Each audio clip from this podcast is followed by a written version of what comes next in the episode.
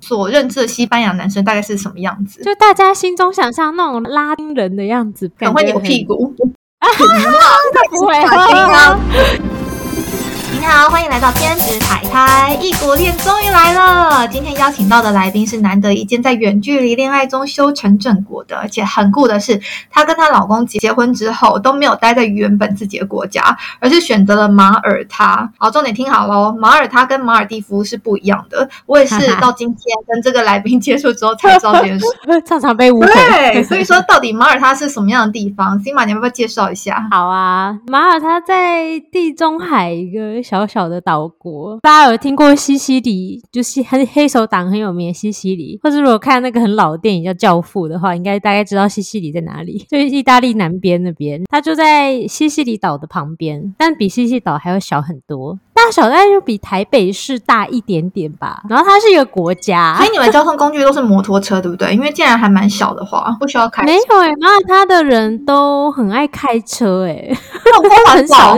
骑摩托车超级不环保，然后交通很塞，常常塞车，交通不太好。很塞哦，对，因为大家都开车。因为像泰国的话，我觉得它的差别就只有非常塞、没那么塞，跟还是很塞，反正都是塞。真的几乎每一天都在塞车，就是我每一天的生活。所以你们会有对你们会有通顺的时候有啦，没有那么夸张，毕竟还是一个小国家。就是上下班时间那种时候，就会塞到很夸张，塞到你想绝望，想说这么短的距离，为什么可以？塞这么久那种感觉，你要不要讲一下你跟你老公相遇的浪漫故事？我那时候来马耳他玩旅游，因为我那时候还住在波兰，另外一个国家，这样也在欧洲。我自己蛮喜欢潜水的，这边马耳他还蛮多潜点，就可以看海底的沉船呐。刚好我现在老公就是那时候在那间潜店工作，虽然他不是我的潜水教练，只是他在那边工作，然后我在就在那边悠闲坐在那边晒太阳休息的时候，他就坐在刚好坐在同上桌子上就聊。我以为他是潜水教练，他也是潜水教练，但他不是我的教练，那时候不是他带我。我还我还想象的画面是说他在水里面有没有？然后你们两个在水里面相看，就觉得说 啊，没有，我们在水上，水里面不能讲，没有啊，就眼神交汇啊，然后那瞬间就觉得哇，见到彼此，没有啦，并没有那种天雷勾动地火的人，他西班牙人，只是在马他这边。那你觉得之前你所认知的西班牙男生大概是什么样子？就大家心中想象那种拉丁人，很会扭屁股，感觉很哇，热情啊，然后很热情，对，就那个长相啊，然后这种橄榄色皮肤热情啊，之类的，也算是吧，也是都很好聊啊。拉丁系的人都蛮好聊天的，就是说哦啦，然后就哦一下就马上变朋友。所以很会跳舞吗？他会啦，但是他不太爱跳。没有，他不是像大家刻板印象中那种，但长相长得是那个样子，没错。你说瑞奇马丁样子吗？那很帅耶。也不是瑞奇马丁那样，就是大家想象中那种拉美人的长相，或是那种西班牙南欧人的长相。哎，那所以他们跟那个家庭的连结是紧密的嘛？因为我知道好像是墨西哥吧，就是南美洲人，他们家庭的那个关系是很紧密的。我那时候跟我男朋友交往的时候。哦，现在老公那时候我们还在交往的时候，然后也是我朋友跟我说，哈，可是西班牙人感觉很保守，可是我男朋友在上面。就老公他他们家那边好像也还好，他好像蛮多兄弟姐妹，然后他爸妈算是比较开放的，也没什么意见这样，所以还好哎。我见过他爸妈就一次，然后他们也不是很介意有没有什么婚礼还是什么之类，小孩什么也没有这样子，所以就会觉得还蛮自在的。好，感觉感觉就是还不错，应该说就是一个距离美了。对，反正又见不到面，所以就没关系啊。所以你跟你老公这样子算是有蛮大的文化差异。那你们在相处上过程上，你觉得有什么？什么沟通障碍吗？还好哎，我觉得，因为虽然有文化差异，就是可能讲到某一些观念或者词啊，或是东西的时候，会突然觉得，哎，这个东西我没听过，然后就要解释给他听，像是。像是比如说，哎，吃东西比较简单。像我之前在吃，好像做一道菜，然后我就说我们有这个东西这样子，然后他就我就要解释给他听，就是他他才可以理解为什么我要这样做。哎，所以你们沟通是用英文对不对？我们是用英文，因为我西班牙文还站在刚开始学习中。那因为我觉得这样子还蛮累。那如果说有一些事情，例如说，哎，你可以帮我就是弄一个，例如说门把上面。要清理一下。你知道这种很难的字要怎么去讲？还好吧，就是这些词基本上还是会啦。有些词不知道的时候，就用纸比手画脚啊，然后互相理解，然后查个字典。哦，就是蛮有耐心的。你可能沟通时间会拉长，所以我觉得跨文化就是。要蛮担心，你不能期待对方你讲一个词汇，他就可以马上抓到你的重点，或是马上可以理解你的意思背后的含义。就是你可能要知道，就是你可能讲出一个词或者一个句子，或者提出要求的时候，他可能不一定能够立马理解你，就要非常有有耐心。可是我觉得跨文化在沟通方面，就是要非常。有同理心，但是会不会也因为有呃一点沟通上面的障碍，然后反而产生一些美感？有可能。吵架的时候想说 算了算了啦，我们没有吵过架耶，所以 但是沟通上面可能也是会有美感吧。因为我觉得好像是讲另外一个语言的时候，就好像可以有不同的人格，所以讲英文的时候好像是另外一个人格的感觉。对，啊，讲中文就是另外一个人格，讲波兰文是另外一个人格。好，那我们现在要插播一则网友的留言。然后呢第二集有网友说，第二集我的声音都比较圆，然后喜欢网友回答问题的这个桥段，觉得会会心一笑。想到现在疫情期间出不了。国希望我们可以再多说一点泰国你们在地人的私房景点。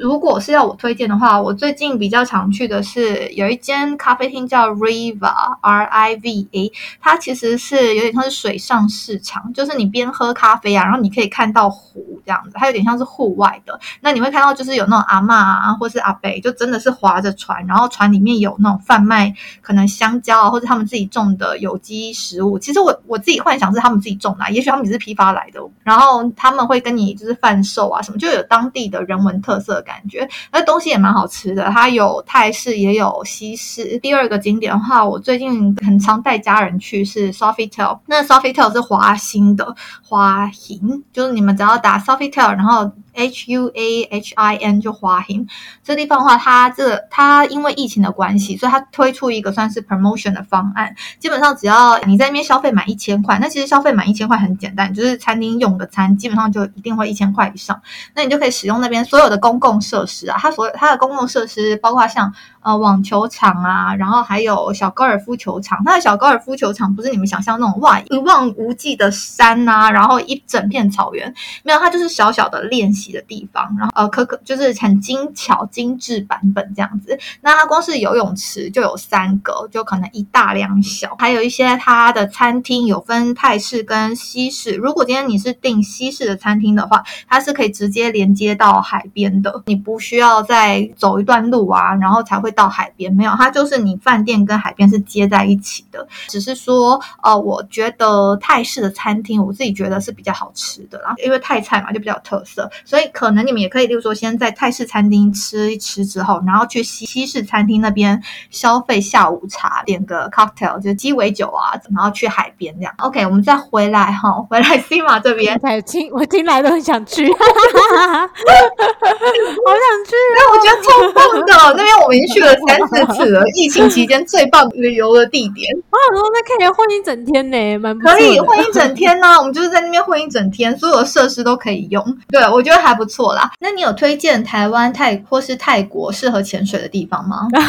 突然跳回潜水这样，对，所以我说你们都很爱潜水吗？台湾的话，因为我其实，在台湾泰国潜的地方也不是很多。那台湾的话，我觉得离岛蛮好的。那主要是我在蓝屿学的潜水，那蓝屿蛮美，有很多珊瑚礁，然后有个超大的礁岩壁，觉得蛮漂亮。但蓝屿的海潮比较。强，所以比较不稳定，有时候可能海潮太强，就不太适合去潜。哦，危险性比较高，但其实教练都会跟你说，会带领你，倒也还好。那听说绿岛蛮漂亮，但我没去过，但很多。喜欢潜水朋友推荐台湾的话，如果小琉球就是看海龟。对我跟我老公啊，我跟我老公还有我小孩很喜欢去小琉球，因为觉得很近，就离本岛你只要坐船大概半小时。因为我是那种会晕船的人，那你半小时的话就是大概呃已经快要吐出来了，然后就到了。对，真的，因为到那个蓝屿真的蛮遥远的，所以也要看天气。对，就是那天浪很大，你就晕船晕到死。我那时候去的时候就要 晕到死。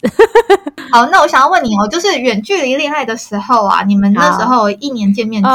哎，你不想听泰国潜水的地方吗？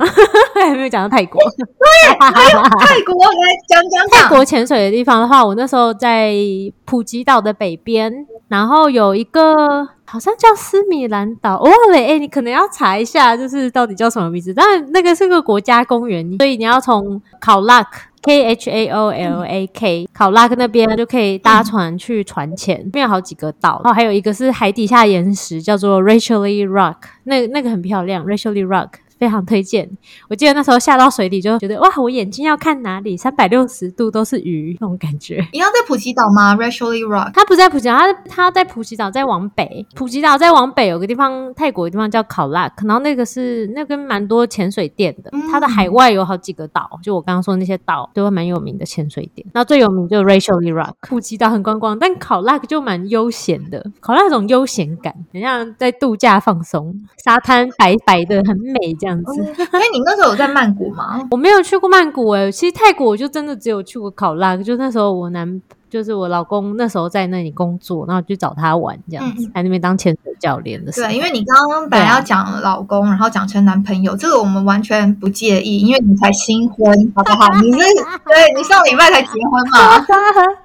对啊，我们刚刚结婚要改口有点困难，很困难。就是那时候男朋友男朋友，现在突然改口老公，怪怪的。所以他们有这习俗，说叫对方的爸妈，叫你的公婆要叫爸妈吗？不用啊。不用吗？那是叫什么？应该不用吧？Hey Frank，我好像 我不忘了。我上次见到他们的时候，我又不会讲西班牙语，所以我就 无法跟他们沟通是太多，可能就 A A 这样子之类的吧。A A 超没礼貌，我听错，我忘记了，反正就不会叫名字。哎，应该是叫名字吧。嗯，那时候也没结婚呐。我跟你讲，因为像 亚洲话，我们结婚就要改口叫爸妈。我跟我老公练习这练习超多次的，我们还一直问一些，就是你知道已经结婚的前辈要怎么去练习这个东西。哦，天哪，好麻烦哦！还好不是跟台湾人。为什么？这是为什么大家会敲碗异国恋？因为我相信大家就是 思索，就会觉得说，哎，其实如果今天有一个文化的隔阂、语言的隔阂，说不定生活起来也蛮惬意的。我觉得蛮方便。像我现在在讲他的秘密的时候，都不用担心他听到。对啊，因为我也会推荐一些我朋友，就是他们在台湾比较难找到，就是他们没有找到男朋友，我就说，那其实你们可以往你知道向外发展。可以，可以，可以向外发展一下。世上男人很多。然后眼光放眼全球，全球化。可是我必须说，就是如果你今天要异国恋的话，会有一个考量。如果你今天是要嫁到就是那个国家去，我觉得难度会比较高。可是像你们这样子，算是很特别的 case，就是说两个人都不在自己原本的国家里面生活。哦，对啊，因为我们本来就不是在互对方的国家认识的，所以就可能可能也跟这有关。我不太确定。我旁边好多这样的人，可是我在我之前住波兰的时候，大部分好像都是嫁来波兰或是娶波兰太太那种，可能比较多。在波兰的时候，可是，在马耳他就感觉好像蛮多这种不同国家混混跨文化、跨国的情侣，蛮多的。我们自己朋友也很多，因为它是观光的城市嘛，所以就是可能是不是住在那边的人，有可能。而且我觉得马耳他就是一个大家不会想久待的地方，就是他来玩还蛮好玩的，然后可能短期间待一阵子也蛮有趣的，因为这边天气很好，很少下雨，然后又。小小的都到，不管住哪里都离海很近啊，海很漂亮，大部分时间都蛮适合游泳的，所以我觉得来这边玩短期玩一下，然后或是短期生活真的还不错，但长期可能这边有点小哦。所以你们现在目前在那边住也是短期的打算？对啊，我们可能再住个不知道几年，但是也不不打算长期在这边待下去，就想换一个地方住住看。哇，OK，好了，那你们真的可以考虑一下考拉 泰国不错呢。那时候男朋友蛮喜欢泰国，他潜水教练也在泰国学的，所以他去泰国比我多次。上次去考拉也觉得哦，好漂亮哦，加潜水也很美。好，你们认真考虑一下哦，考虑一下，东西也很好吃，好喜欢泰国菜，真的哦。我有说不定你们吃泰国菜的口味还比我多嘞，因为我其实平常都是吃台菜，我是台湾。哦，对，因为你住在那边，在家里做菜嘛。对，就是吃家里面的话都是吃台菜，我还会特地去找鼎泰丰来吃。可是我可以理解，你是长期住，你就会觉得哦，我想吃一点那个家乡味哦。对啊，想吃小笼包啊。那时候只是去玩两个礼拜，我可以每天吃泰国菜，没有关系。对，没错。好，那我们再拉回来，你远距离恋爱，然后 你们在恋爱的时候，你是怎么去维持的？哦，远距离恋爱，我们一年还是会多见几次啦。那时候看哪一年呢？因为我们第一年就是我那时候还在波兰，然后他那时候已经我们刚认识、刚交往的时候，他就准备要去，已经他那个泰泰国的工作已经申请好了，所以就已经要去了。所以那一年我们就只见了一次，还两次，一年一次，两次。第一年好像哎没有啦，第一年没有来，有三次，总共就是他先来找我，因为他来找我，我们才决定交往，甚至算一次好。然后我再去找他，去妈他找他一次，然后他去泰国的时候，我就想说顺便去玩一下，然后就去去找了他一次，这样。哦，第一年只有见三次，在下一年他后来回到马耳他之后，就比较容易见到，因为比较近，所以就见了比较多次。我忘了几次了，没有去数。然后后来我就搬过来了，因为我那时候在。网络上就是我那时候除了教瑜伽，还有另外一份就是在网络上做就好了，就是远距工作，所以我就搬我搬来比较方便，所以就决定是我搬过来。然后怎么维持感情的部分，每天讲电话，你们讲多久？我们可能每天视讯半小时到一个小时 都可能，看那天的看那天时间跟体力。好，那所以你们在波兰呢的学生生活话是过得怎么样？因为其实我们大家都知道隋唐他有在波兰当过学生嘛，然后每次看他访谈，都好像觉得。对于波兰那段回忆，有点就是过得很苦这样子，所以我想说，所以我想说，那以你呢？因为你差他大概也是 就差个十几年，他应该比我更早去吧？我记得我，因为我去波兰之后，我才知道隋涛去波兰，有很多人跟我说，然后对 说哦，然后看他好像他比我更早去，那个时候的波兰真的会更辛苦一点，因为那个时候是波兰哎加入欧盟了没？已经加了吧？忘了，可我不知道隋唐去的时候，波兰加入欧盟了没？但是那个时候的波兰真的很有一种刚离开社会主义，就是共产时代的刚刚结束的那种感觉。我是听我的我的老师说的啦，因为他他也是那个时期去的。所以说有没有加入欧盟有差？就是如果加了欧盟之后，有诶，欧盟给了很多益助金呐，然后发展的钱，然后所以他们就开始基础建设改。因为像我就一直记得，我二零一三年刚到波兰。的时候，那时候他们才刚开始，就是很拿了很多钱，然后正在刚开始发展中，修改啊，基础建设，然后很多投资进来这样子。光是二零一三年跟现在就差蛮多的，就好像有点像一路看着波兰的发展起飞这样。因为现在波兰就是欧盟算是经济发展最快速的这国家之一这样子，对。但是波兰本来就是算是比较穷的，那现在就慢慢发展起来。然后二零一三年，我就记得那时候刚到华沙，华沙他们的首都。首都的中央火车站，那时候我就被吓到了，想说哇，怎么可以这么破烂？真的假的？然后那个火车实在是有够慢，然后波兰人那时候就会跟我们说，而且这是事实，他说哦，波兰的火车就是现在速度比二战的时候还要慢，因为他们那时候铁路都还没有修，都是还是旧的铁路，都有好几十年都没有修，也没有更新过。嗯，然后火车也没有太多的更新，这样子。然后那个车厢就是可能六到八个人一个包厢，然后很挤，就是那种对面会有人一排四个，像一个车像一个小房间一样坐在里面。然后你的膝盖就是可能会碰到对面的人膝盖，然后跟旁边人贴超紧那种车厢这样。那所以你们平常呃，等于说上课的话也是要要用波兰语，对不对？对我那时候是因为我我是大学是主修斯拉夫语是嘛，然后我那时候就有选修波兰语，然后我是因为考了奖学金才去，所以我。那时候我的奖学金的规定就是第一年一定要上语言班的课程，就要学波兰语。之后的课之后课好像没有硬性规定一定要用波兰语上，但是我那时候是选就是用波兰文上硕士班这样子，所以我上课都是波兰文，因为都是外国人。对啊，因为都是外国人，然后大家都是来这边学语言，然后所以就是会跟很多其他。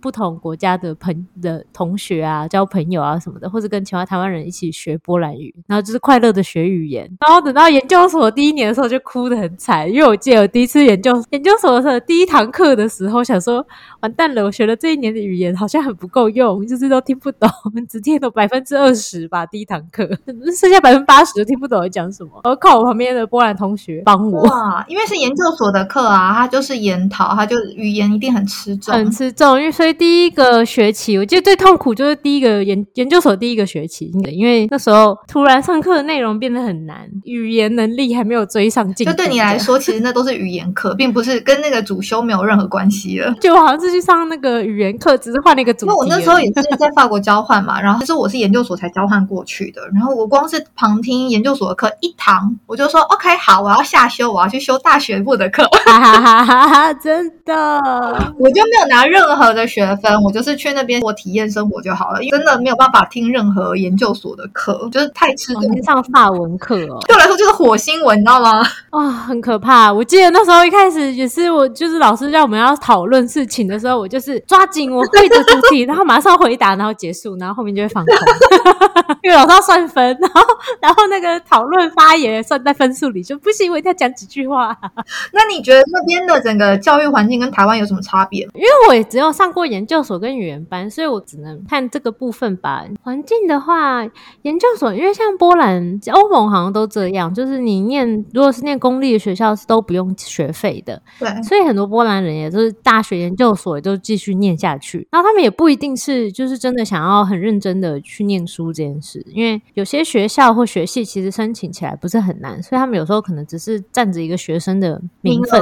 对对对，在那里，因为当学生有蛮多好处的，就各种折扣啊，比如说搭大众运输的半价啊，然后博物馆又打折啊，税可以少少交一点啊，什么之类的。所以它有可能跟台湾很像，就是硕博士满街跑这样。对，之对啊，就是之后变就会就有一种这种倾向，就还蛮多。我记得我蛮多同学其实也没有很认真在上课啦，所以就跟我想象中有差。对，那上课学校的风气吗？我觉得我不太确定念书的风气是怎样，但念书就像我刚刚讲，有认真有不认真的人，然后上课就觉得。连有时候连觉得教授也蛮随性的啦，但我不知道台湾是不是这样。因为我本来想说，你知道，就是风气的差别是，像我们台湾的话，大家好像不是很流行举手，一直举手发问。像我老公，因为他是在泰国念在泰国英国学校国际学校，然后他们学校其实就会很鼓励学生一直发言。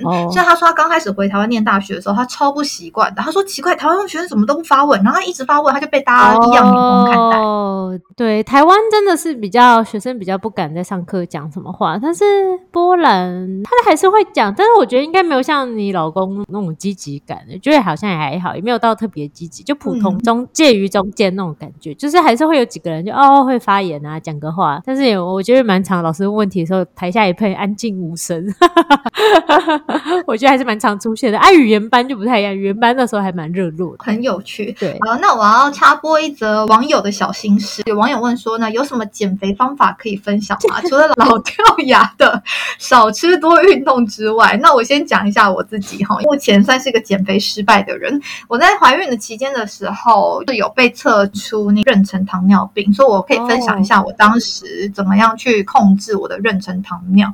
我那时候蛮认真在控制，因为我有朋友说他朋友的妈妈怀孕之后就一去不回，就变成他一辈子都要吃糖尿病的药。呃，他就有说我要吃的顺序是蛮重要，我基本上我吃的话要。要先吃蛋白质的食物，所谓蛋白质就是可能像肉啊，或者是蛋，然后呢才开始摄取一些淀粉。淀粉可能就是饭啊、面包啊、蛋糕，甚至是你知道，其实青菜它也算是淀粉，只是它是比较好的淀粉。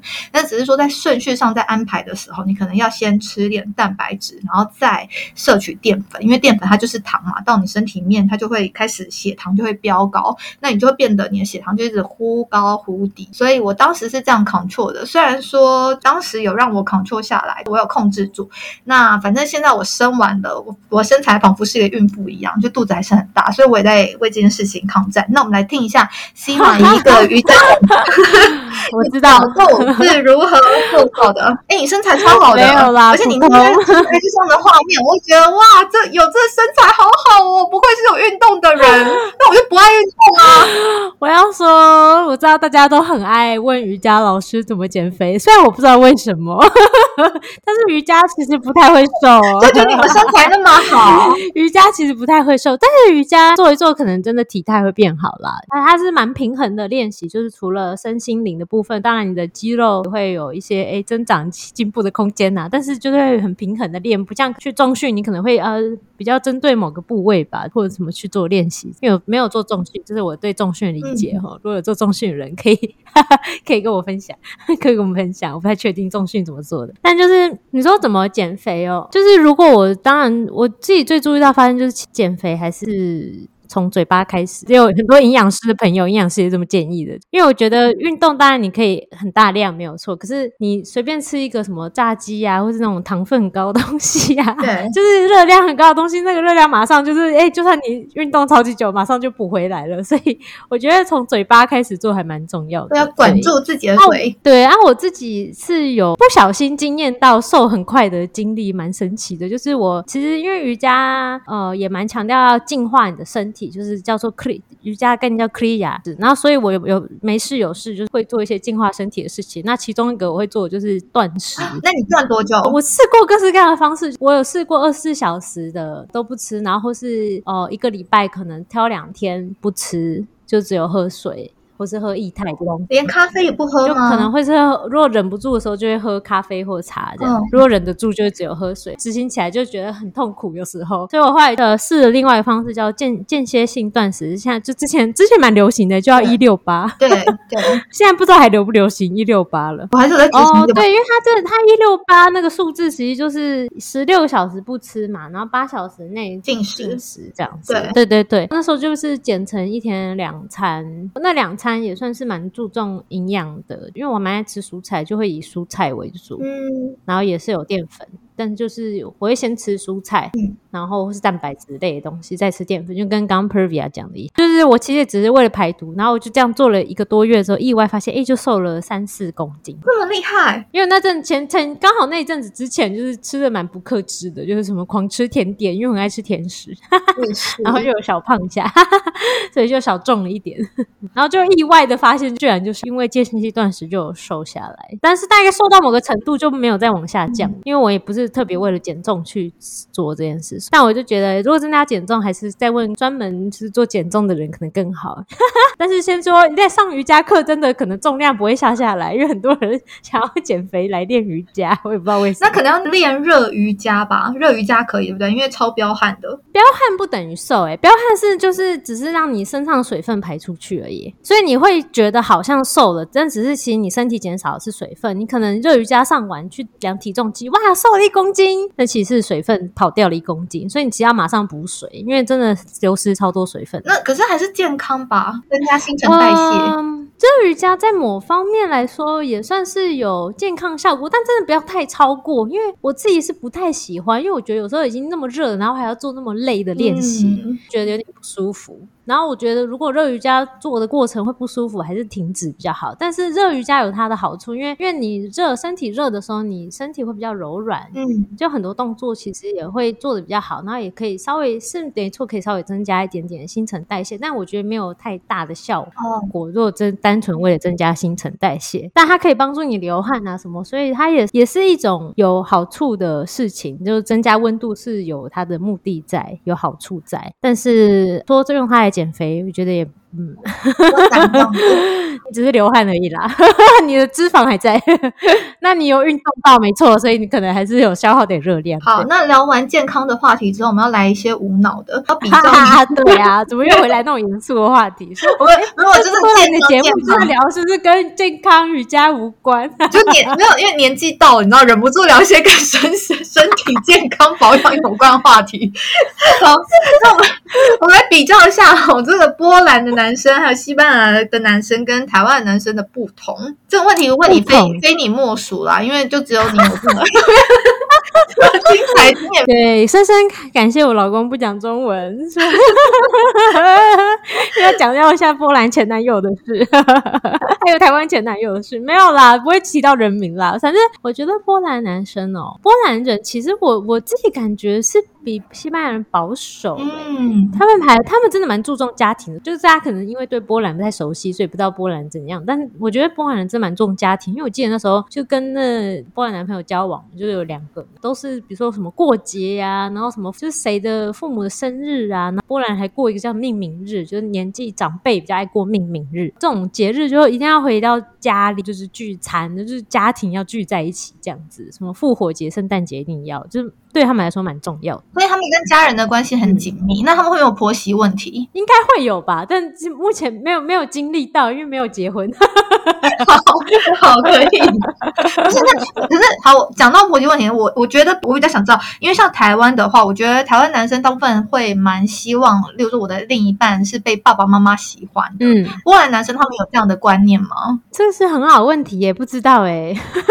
但是我记得我之前那两个都是交往了，然后就直接带去跟父母见面，也没什么差。我觉得他们好像没有那种啊要结婚了才带去见父母，或是觉得这个人就是终身伴侣才带去见父母。我觉得好像以欧洲人来说，这个观念不是很重。就是我觉得台湾嗯台湾好像这个部分比较重要，就是那时候台湾男朋友好像也都没有见过父母，也没跟父母打过什么招呼，因为他们好像。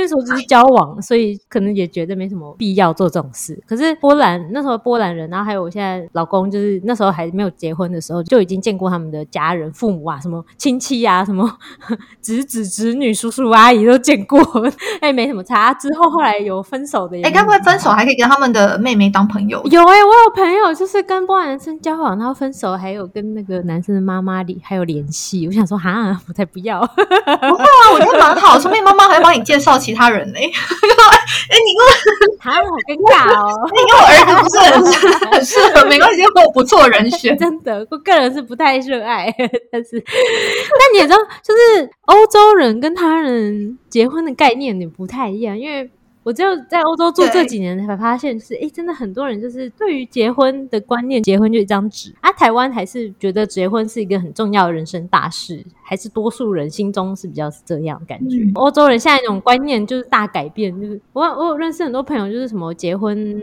也没结，然后就有小孩，然后住一起住很多年，他们觉得他们就像结婚一样，只是那就干嘛要去登记？嗯，有我有，因为我听其他 podcaster，他是瑞典的瑞典刘先生呢、他就讲到说，他们瑞典其实在男女关系里面有一种关系叫做同居。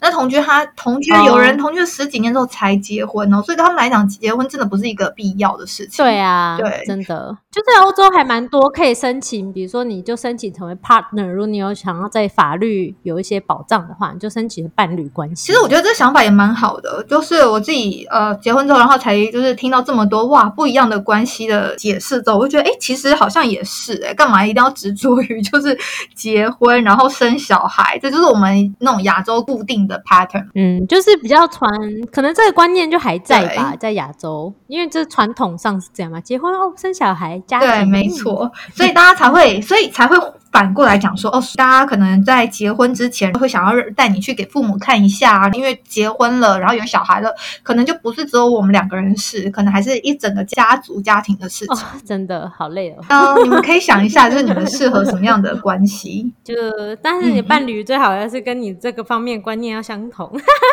不然很难相处下去。对啊，所以我也跟他，就是我有跟我朋友讲说，哎，如果你们要结婚前，你们可以先摊开来，好好的聊一聊你伴侣他是怎么想，就是会不会他其实觉得你们结婚之后就就是跟家人住一起，跟爸妈住一起。哦，真的对，那你可以接受吗？真的。对啊，我觉得这超重要的。嗯那我绝对不能接受，但是反正就要两个人同意。好，那我想问你一下，波兰还有马耳他的房价、啊，就以那边一般的上班族薪水来换算的话，大概扛了几年的房贷可以解脱？或者是在那边的人，他们比较流行租屋吗？那租金的话是怎么样？哦，波兰就是目前是还是可以买得起房子的状态，所以如果想要去波兰的人就快快去，然后去赶快买一买，再过几年可能也会我会买得起是？现在是还就贷款还买得起的状态，就有点像可能我们台湾十十几年前嘛，十几年前那种，就是贷款还是买得起房子。所以如果说三房两厅，一个家庭三房两厅的大小，它大概是多少？看地方哎、我没有研究到三房两厅呢，糟糕。但是 但是两房一厅也可以一房，但是我朋友就是就是他有在贷款，然后可能他是贷三十年啦，因为他想说就贷时间长一点，然后一个月可能也叫缴个大概可能台币可能一万块一个月，不到一万块一个月这样子去缴房贷。嗯，对对，当然头期款要先付啦。嗯，房价真的还，嗯，我觉得房价很难说到底是多少，因为波兰房价就是各个地方差蛮多，但是华沙的话就比较贵。对，都市一定都比较贵。对对对，华沙跟其他城市差很多，然后马耳他就嗯很贵。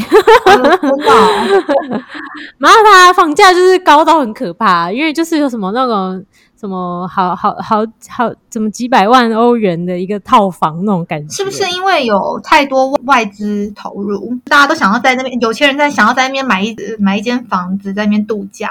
对，因为他们有投资移民，不是度假，是投资。哦，真的？他们投资移民多少钱？我现在有点忘了，他们前阵子才涨价，但很贵。但是以欧盟来说很便宜，所以大家可以就上网自己查一下。我忘了现在多少钱，就只要查台湾查现在马耳他投资移民，他们这个备受争议，因为有点像在卖欧盟护照，所以欧盟就有点不爽哦，所以他们就开始涨价了，这样子。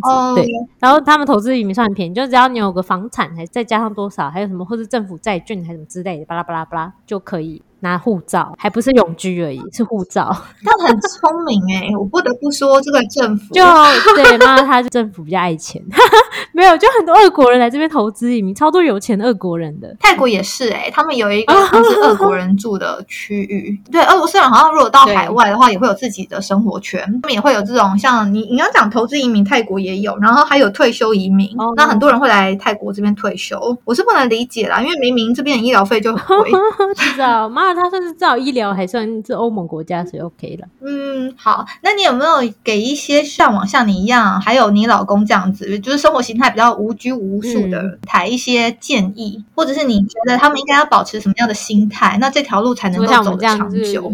不受地点限制的自由居住，不自的地方的方式。对啊，我觉得很自由啊，我自己都向往了。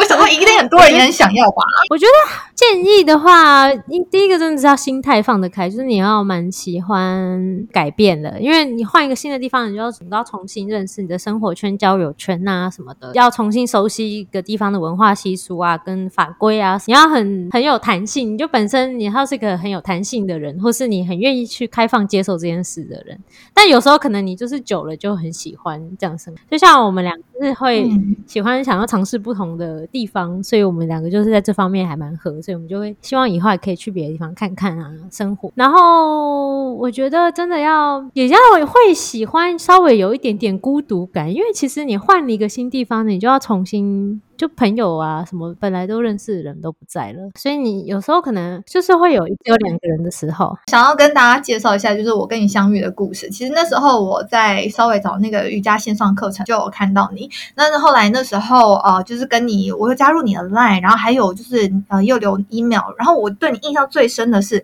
其实你的 email 每一封信都写的非常的认真，觉得就是这些要文案要花很多心思去想。那你你的文案会让我觉得真的有那种打。打动到我的心，就是你每一个你的每一封信，其实有点像是心情抒发跟分享，有点那种身心灵结合的概念。你现在自己有在用自己的 podcast？对我有在经营我的 podcast，叫做聊聊瑜伽 Sima Yoga Talk，就是跟瑜伽有关的主题，就会介绍一些瑜伽的知识啊，会带一些冥想啊。然后因为没有画面，所以我就也很难带，就是瑜伽的动作，所以以冥想或是一些比较可能用听的方式可以。做的练习为主，主要大概就一个一个月可能会有一两次这样子的练习带领，然后其他就是一些就类似你说那种新亲情的分享啊，然后跟瑜伽结合，瑜伽生活给我的一些启发这样子。那这个大概就是我的主题。你会带着我们这样子深呼吸、吐气、Namaste 这种的吗？有啊，就是会带领大家做一些呼吸啊，或冥想练习。其实冥想应该比较多。然后像我上前阵子才录完，就是个是躺着的冥想，大家可以如果可以有兴趣可以躺着听看。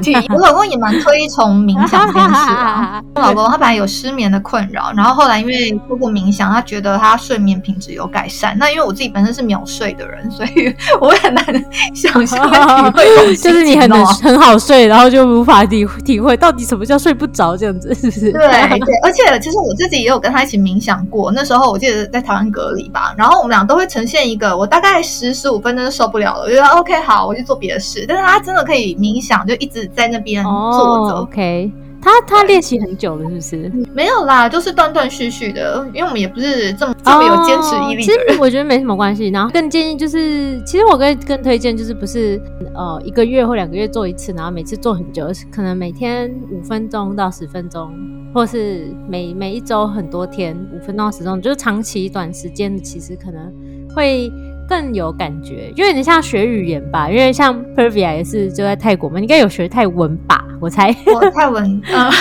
我不好意思说，没有我泰文，我泰文就是仅止于生活，就是我今天你把我放风到某个地方，我可以回得了家这样，但是我不会饿死。然后我该点的餐我会点餐，我会去告诉别人要直走、左转、右转。但是你要我真的就是跟别人用泰文，然后聊天聊一个很长的的的的对话是有难度。哦，好好，反正你有学泰文，反正就是我觉得练冥想啊，或者是瑜伽，或就有点像学语言，因为我自己有学很多外语嘛，就。